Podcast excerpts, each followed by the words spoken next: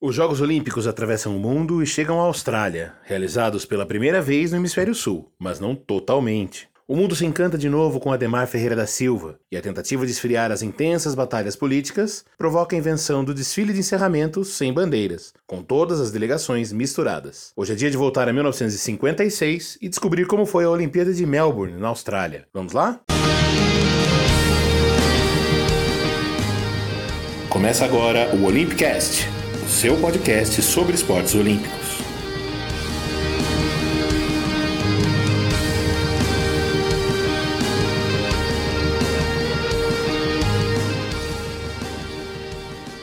Bom dia, boa tarde, boa noite, bom momento para você que está ouvindo o episódio 15 do Olympicast, que a gente começa agora para contar a história dos Jogos Olímpicos de Melbourne, na Austrália, disputados de 22 de novembro a 8 de dezembro de 1956. E por que tão tarde? Na verdade, para evitar os efeitos do inverno no hemisfério sul, já que essa era a primeira vez que os jogos eram disputados abaixo da linha do Equador. E essa foi apenas uma das polêmicas envolvendo a realização da 16ª Olimpíada, na prática a 13ª, já que essa conta de 16 inclui os jogos cancelados por conta das guerras mundiais. Antes de continuar, fica aí o pedido para você curtir nossas redes sociais, Olympicast, especialmente no Twitter e no Facebook, onde a gente vem concentrando o nosso conteúdo. Assine também o feed no seu agregador preferido para receber o episódio assim que ele for publicado. Depois do nosso episódio especial passado sobre a tecnologia nos jogos e de um pequeno atraso por causa dos meus compromissos como professor, agora é hora de voltar a contar as histórias. E a gente começa tentando entender como a principal competição esportiva do mundo foi parar tão longe, ou pelo menos a maior parte dela. A escolha. A votação para a sede dos Jogos de 56 aconteceu sete anos antes, em 1949, numa sessão do Comitê Olímpico Internacional realizada em Roma, que começou com mais um monte de candidatas. Buenos Aires, Cidade do México, Montreal e nada menos do que seis cidades americanas: Chicago, Detroit, Filadélfia, Los Angeles, Minneapolis e São Francisco. Apenas no quarto turno a decisão, 21 votos para a cidade australiana contra 20 de Buenos Aires. Vem então a dúvida sobre a escolha das datas adequadas, já que o período normal das Olimpíadas, de primavera e verão na Europa e nos Estados Unidos, seria um período de outono e inverno na Austrália. Mesmo que lá não seja um país exatamente frio, os jogos acabaram marcados para o fim do ano, de 22 de novembro a 8 de dezembro. Mas um outro problema apareceu em seguida em relação ao hipismo. As rigorosas regras de quarentena do governo australiano. Elas previam uma antecedência de seis meses para que os cavalos chegassem ao país antes de serem liberados para a competição. Em 1953, o governo australiano disse que não modificaria suas regras, e isso inviabilizou a presença do hipismo nos Jogos Olímpicos. O COI então decidiu, no ano seguinte, que as disputas nas modalidades de saltos, adestramento e concurso completo seriam realizadas em outro país. E a escolha ficou com Estocolmo, na Suécia, que recebeu as provas de 11 a 17 de junho. Os esportes.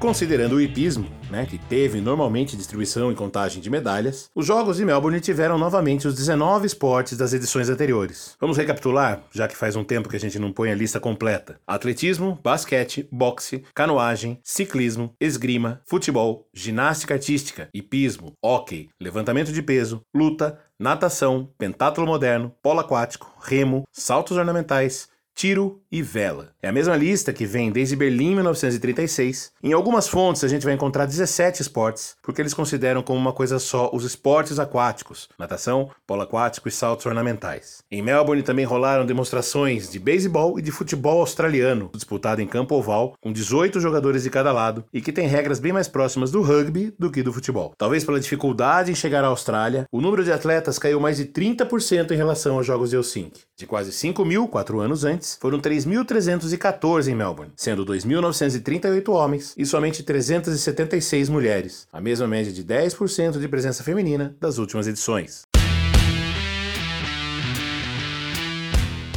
Quadro de medalhas. Como se sabe, eram tempos de Guerra Fria, disputa de influência entre Estados Unidos e União Soviética, os dois lados vencedores da Segunda Guerra. Os Estados Unidos se organizaram, como todo mundo sabe, ao redor da OTAN, a Organização do Tratado do Atlântico Norte, consolidando sua influência sobre a Europa Ocidental, enquanto os soviéticos dominavam a Europa Oriental por meio do chamado Pacto de Varsóvia, que havia sido assinado um ano antes, em 55. Mas obviamente tais influências não eram exatamente uma unanimidade, e o primeiro país a se rebelar contra a influência do governo comunista da União Soviética foi a Hungria Hungria, onde uma revolta liderada por estudantes estourou no dia 23 de outubro, cerca de um mês antes da Olimpíada começar. Os protestos provocaram uma visitinha a Budapeste do Exército Vermelho, que não entrava em ação fora da União Soviética desde as batalhas contra os nazistas na Segunda Guerra, e interveio para garantir a permanência de um governo fiel a Moscou. Estima-se que mais de 200 líderes estudantis e sindicais húngaros foram executados, e cerca de 20 mil pessoas chegaram a ser detidas pelos protestos. Enquanto isso, alguns países cobraram do COI a expulsão da União Soviética dos Jogos Olímpicos.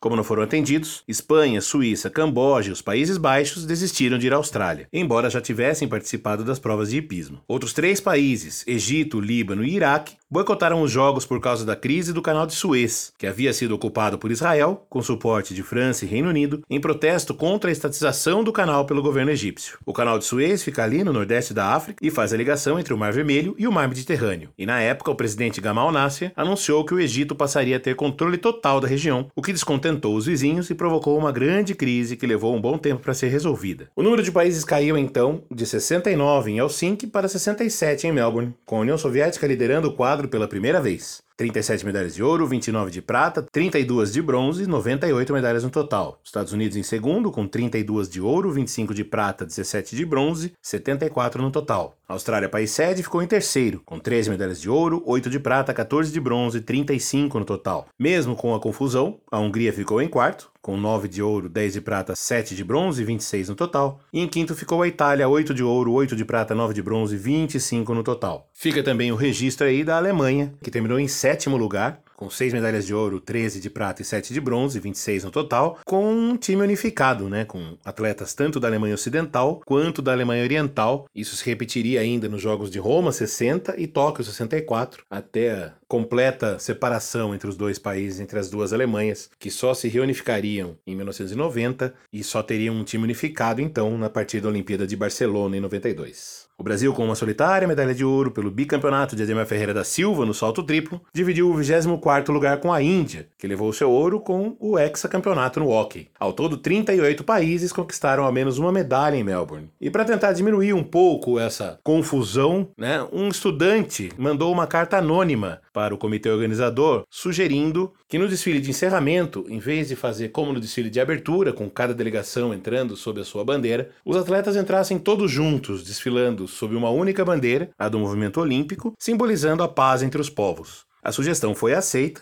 e esse rapaz só revelou seu nome 30 anos depois. Ele se chamava John Ian Wing e era um carpinteiro australiano, filho de chineses, que morava na Austrália naquela época e enviou essa carta anônima. E depois de ser confirmado pelo movimento olímpico, pelo Comitê Olímpico Internacional, ele recebeu uma medalha especial por sua contribuição para a história dos Jogos Olímpicos. A Fera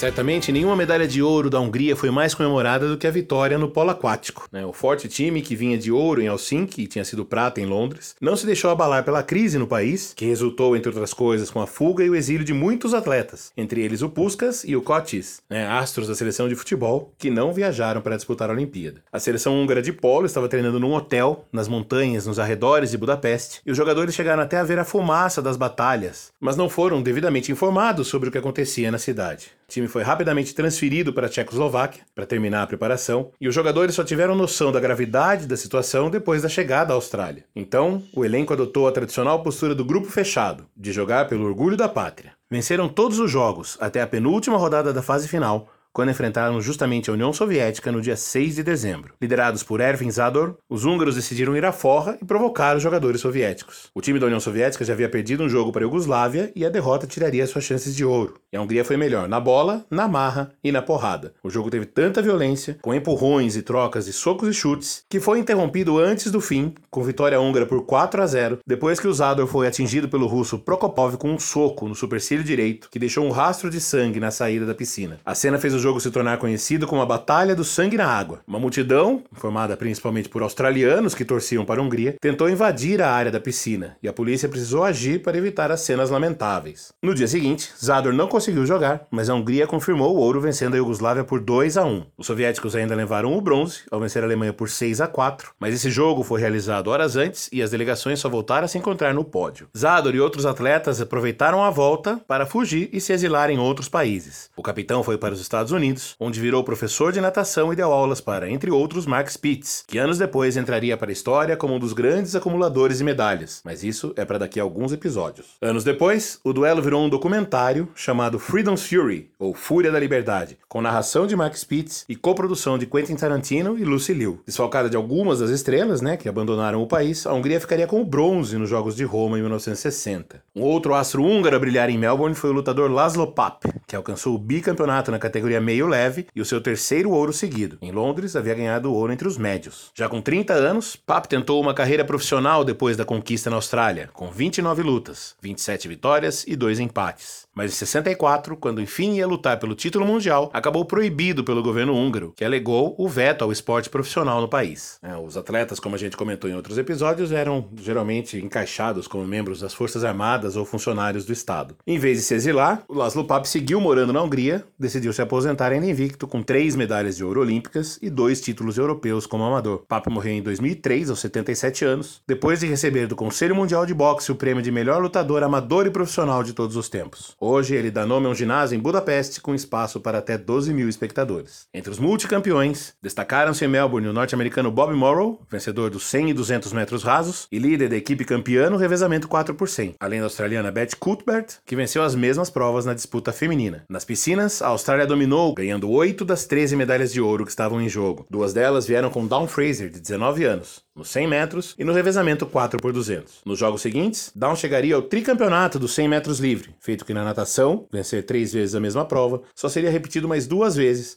uma delas por Michael Phelps. Em 2000, nos Jogos de Sydney, já com 63 anos, ela foi uma das corredoras que encerrou o revezamento da tocha olímpica.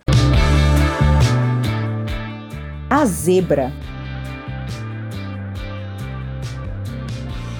Se Down Fraser foi um dos símbolos da ascensão australiana na natação, em Melbourne a grande surpresa da equipe foi outra. Murray Rose, um garoto de 17 anos, que se tornou o atleta mais jovem até então a ganhar três medalhas de ouro na mesma Olimpíada: os 400 metros, os 1.500 metros livre e a vitória no 4 por 200 metros livre. Seu desempenho lhe garantiu uma bolsa de estudos nos Estados Unidos. Depois de ganhar mais três medalhas em Roma, formada em comunicação e negócios, Rose trocou as piscinas pelos estúdios, atuando em dois filmes, além de virar comentarista de natação. Nos anos 80, chegou a trabalhar no marketing do Los Angeles Lakers e voltou à Austrália para colaborar com a organização dos Jogos de Sydney, onde também fez parte do revezamento da tocha e ainda virou nome de avenida no Parque Olímpico. Murray Rose morreu em 2012, aos 73 anos, vítima de leucemia. No lançamento do disco, um outro garoto surpreendeu, esse americano. Alfred Orter Jr., ou apenas Al Orter, tinha 20 anos e quase nenhuma fama. Diz a lenda que o seu talento para a prova foi descoberto no colegial, aos 15 anos, quando andava por perto da pista de atletismo da sua escola e um disco caiu perto do seu pé. Ao atirar de volta a peça,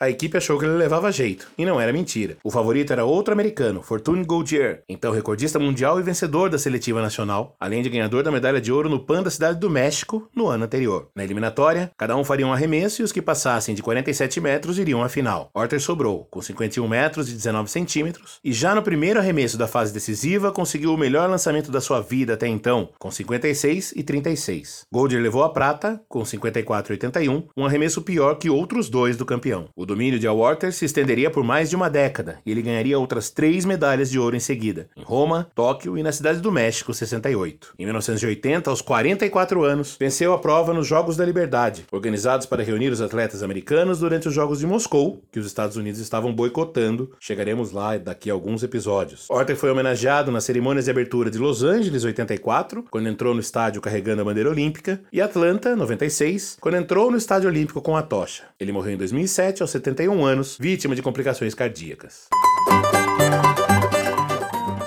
Meu Brasil brasileiro.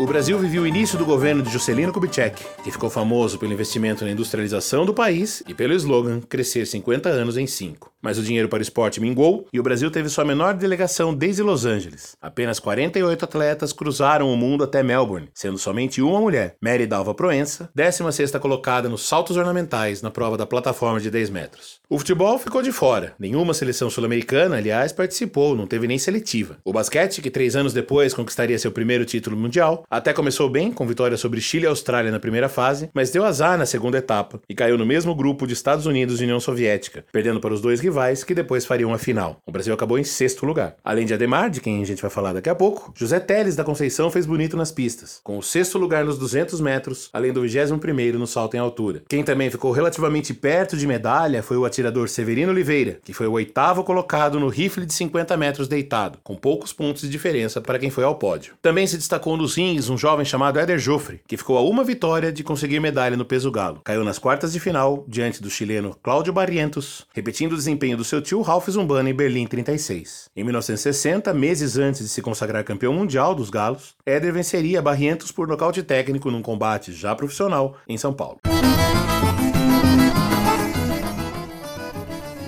Nossa estrela. Ademar Ferreira da Silva não era só o atual campeão olímpico do salto triplo quando chegou a Melbourne para a terceira Olimpíada. Era também o dono do esporte. A referência num tempo em que o atletismo não tinha campeonato mundial. Em 1955, no PAN na Cidade do México, Ademar havia derrubado novamente os queixos do mundo ao pulverizar o recorde mundial, com 16 metros e 56 centímetros, mais de 30 centímetros que os 16 e 22 do seu primeiro ouro olímpico em Helsinki. Na Austrália, Ademar era o favorito, mas pouca gente soube que ele sofreu com uma terrível dor de dente que precisou ser tratada. No dia da final, 27 de novembro de 1956, o brasileiro enfrentou forte concorrência e não dominou como quatro anos antes. Dessa vez, assumiu a liderança apenas na quarta rodada, com 16 e 35, saindo com seu segundo ouro e um novo recorde olímpico. Ademar ainda disputaria a Olimpíada de Roma, em 60, mas com uma tuberculose não devidamente diagnosticada, só ficou em 11 primeiro. Vale lembrar que em 60 Ademar já tinha 33 anos e que desde os 16 fumava um maço de cigarros por dia. Mas seu legado já estava garantido na história do esporte brasileiro. Somente em 2004 seu feito seria igualado, quando Torben Grael, Marcelo Ferreira, Robert Scheid, Maurício e Giovanni do vôlei ganharam todos eles a sua segunda medalha de ouro. Na memória. Em 1998, num especial da ESPN Brasil, Ademar Ferreira da Silva falou um pouco mais de sua vida fora das pistas. No trecho que a gente separou, ele conta como foi sua vida como adido cultural na Nigéria, cargo que ocupou a serviço do governo brasileiro de 64 a 67, e como esse período foi importante para se encontrar com suas raízes africanas. Dia 1 de março de 64, lá em Lagos, na Nigéria, depois de voar até Dakar. E em Dakar esperamos por uma conexão. E essa conexão aconteceu algumas horas depois. Lembro também que logo depois estourou a Revolução, 31 de março, e o pessoal estava muito preocupado, os nigerianos, com a situação aqui no Brasil. E possivelmente os meus amigos com a possível volta da Nigéria. Mas nada aconteceu, eu fiquei por lá. Eu sei que outros que saíram em razão da questão política voltaram para o Brasil, mas eu fiquei lá de 64 até 67. Você lembra desse dia, Del? Você lembra que ele estava levando na mão esquerda? Um violão? Ele levava um violão e eu e eu me lembro que perguntava pro meu irmão, quer dizer, comentava com ele que a gente ia ter um elefantinho e a gente ia ter uma zebrinha, a gente ia ter um monte de animais em casa. A gente tinha uma imagem de África, uma coisa muito de filme de Tarzan, que não é nada disso. Eu me lembro que a gente fez um dos últimos voos da Panerma, não? Foi o último voo da. O último Foi o último Pané. voo da Pané. Eu fui conhecer a Bahia e o seu culto na Nigéria. Com uma coisa, a minha curiosidade nunca me levou à Bahia, mas o candomblé eu quis conhecer de perto. E digo, bom, eu vou saber agora todos os mistérios do candomblé. O culto é verdadeiramente respeitado e quem não estiver ligado à coisa de lá não sai. No meu finalzinho de 67, quando saí da Nigéria, houve uma reunião de todos, para mim eu quero crer, os grandes sacerdotes do candomblé na Nigéria, e eles me presentearam com uma veste e me deram um título, Alabojuto. A tradução do Yorubá quer dizer o assessor de Deus. O link para assistir a matéria completa está aí embaixo na descrição do episódio. O mundo ao redor. Como vimos já, 1956 é um ano em que as emoções da política internacional estavam à flor da pele. Invasão soviética na Hungria, crise no canal de Suez. Então, antes de começar a falar do resto, a gente vai trazer aqui uma história de amor. Uma história de amor entre dois campeões, que começou na Vila Olímpica e ultrapassou as fronteiras não só da Austrália, como da Guerra Fria. Foi o um namoro entre o norte-americano Harold Connolly, medalha de ouro no lançamento do martelo, e a tcheca Olga Fikotova, que venceu o lançamento do disco. Os dois se conheceram, se encantaram e se casaram em Praga no ano seguinte, tendo como padrinhos o multicampeão campeão olímpico Emil Zatopek e a sua esposa Dana. Mais de 25 mil pessoas se acotovelaram na Old Town Square, a praça central da cidade velha, em Praga, para tentar ver os noivos e suas testemunhas. Os dois então se mudaram para os Estados Unidos. Olga acabou proibida de representar a Tchecoslováquia nos Jogos de Roma em 1960, mas obteve a cidadania americana e competiu pelos Estados Unidos, enquanto Connolly trabalhava como treinador, além de arrumar alguns outros empregos fora do esporte. Os dois se divorciaram em 1975, mas Olga continuou morando na América e vive até hoje em Nevada, onde trabalha trabalha com programas de terapia holística. Harold Connolly morreu em 2010, aos 79 anos. I once was lost in sin, but Jesus took me in. Then a little light from heaven my soul. 4 de dezembro de 1956, houve essa sessão de gravação, que ficou conhecida como The Million Dollar Quartet, quando os diretores da Sun Records em Memphis conseguiram reunir quatro grandes ídolos da música americana no mesmo dia, no mesmo estúdio: Elvis Presley, Carl Perkins, Jerry Lee Lewis e Johnny Cash. O encontro resultou num disco com esse nome que conta com uma série de vinhetas, né? Não são exatamente músicas, são principalmente trechos, é um improviso praticamente. E uma delas, registradas, é essa que a gente escutou, Just a Little Talk with Jesus.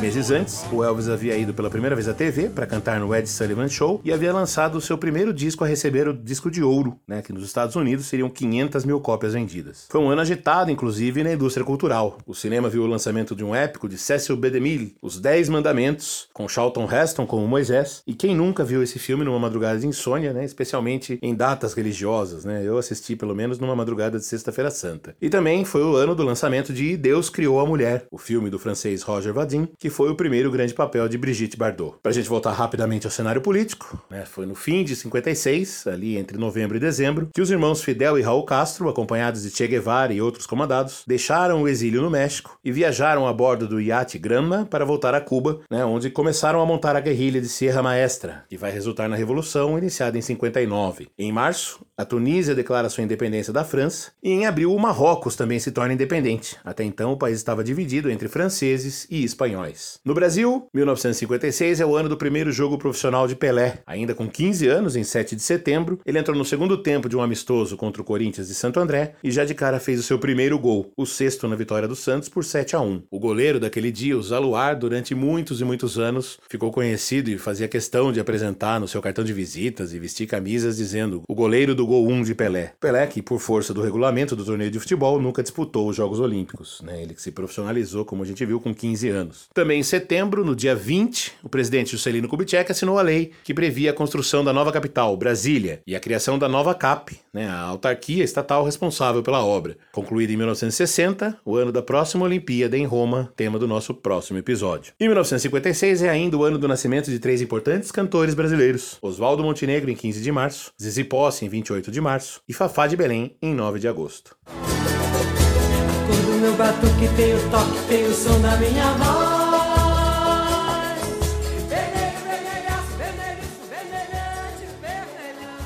E ao som de vermelho com a Fafá de Belém, porque aqui a gente não tem imparcialidade, esse podcast é garantido, que a gente encerra a edição 15 do Olympicast. Reitero o pedido lá do começo, siga a gente nas redes sociais, arroba Olympicast, principalmente no Twitter e no Facebook, compartilhe os nossos episódios, assine o nosso feed, ajude a divulgar essas histórias olímpicas, ajude a divulgar o espírito olímpico, faltam pouco mais de cinco meses para os Jogos de Tóquio. Eu sou Fernando Cesarotti, editor e apresentador desse podcast, que tem colaboração de Aleteia Vieira e identidade visual de Vitor Benatti. Voltamos a qualquer momento com mais notícias e histórias olímpicas. Um grande abraço, um beijo e até!